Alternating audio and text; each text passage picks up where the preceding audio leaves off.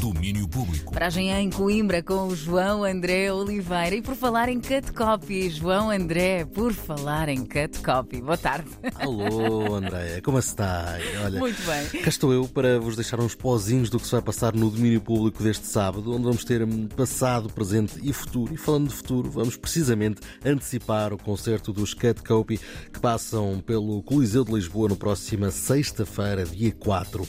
A Marta Rocha conversou com o vocalista Dan Whitford, que nos deixou umas palavrinhas especiais. Hi, this is Dan from Cut Copy. This is on Antenna 3.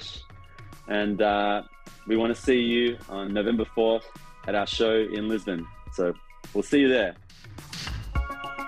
Convite direto do Dan Whitford, como recusar, não é? Para não que falhar. classe, que classe. É isso, é isso. E para ouvir amanhã nesta conversa que a Marta Rocha teve com o vocalista dos Cat Copy. E há mais música por esse país, por exemplo, em Braga, cidade que está a ser tomada desde ontem pelo Festival Semibreve, que conta com apoio da 3. Depois do espetáculo de abertura de ontem, no eh, Bom Jesus, o Semibreve segue hoje com o primeiro de três dias de concertos no Teatro Circo e no Generation. Gábor Lazar é um excelente exemplo, um artista que, estando associado a uma ideia de música de dança, é também um artista que subverte completamente alguns dos elementos que são expectáveis na, na, música de dança.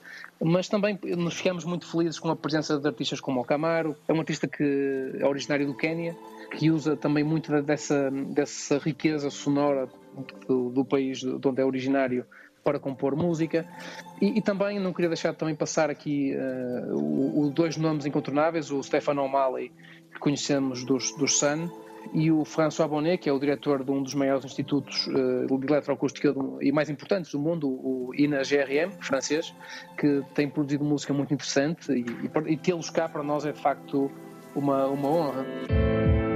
Estes são os destaques de hoje, pela voz do Luís Fernandes, diretor artístico do Semibreve. Amanhã conhecemos os planos para sábado e domingo na conversa com o Daniel Belo.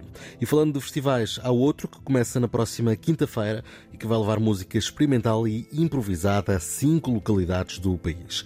É o Space Festival que quer levar propostas diversas a quem nem sempre tem acesso. Assim me contou o Nuno Alves da organização. Portanto, apostamos na diversidade.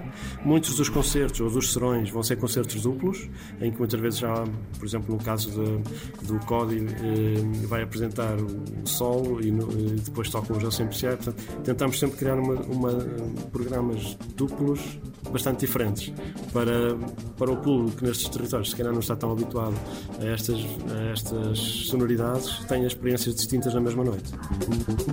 Caminha Paredes de Cora, Monte Moro Velho, Ponte de Lima e Monção. São estas as cinco localidades que recebem o Space Festival em 2022, com edição marcada de 3 a 26 de novembro. E amanhã falamos também desta proposta. Falamos ainda de cinema e de Mato Seco em Chamas. É o filme de Adirley Queiroz e Joana Pimenta que segue a história de três gasolineiras na Ceilândia.